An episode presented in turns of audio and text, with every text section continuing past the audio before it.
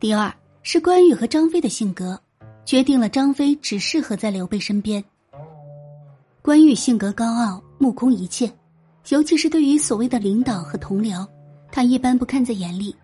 如刘备好不容易请诸葛亮出山时，关羽瞧不起诸葛亮；如马超被刘备重用时，关羽向诸葛亮写信询问马超的功夫如何。如刘备任命黄忠为后将军时，他不耻与老兵同列。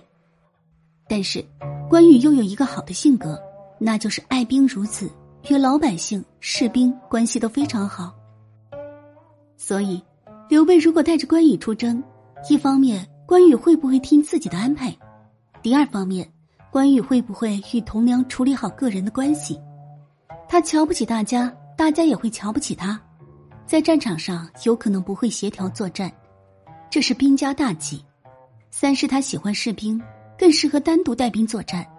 反观张飞，性格恰恰相反，他一方面尊重有本事的人，尊重文化人，而且他与同僚的关系处理得非常好，没有与同僚发生过摩擦，可以和同僚分工合作，共同对敌。但他又对士兵和老百姓鄙视。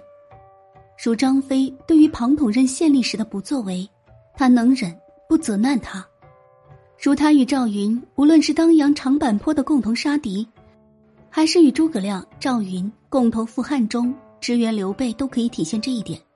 他从不计较职务方面高低，但他最终被部下所杀，那是士兵对张飞的暴力已忍无可忍，所以他不适合单独带兵。正是两人性格方面天然的差别。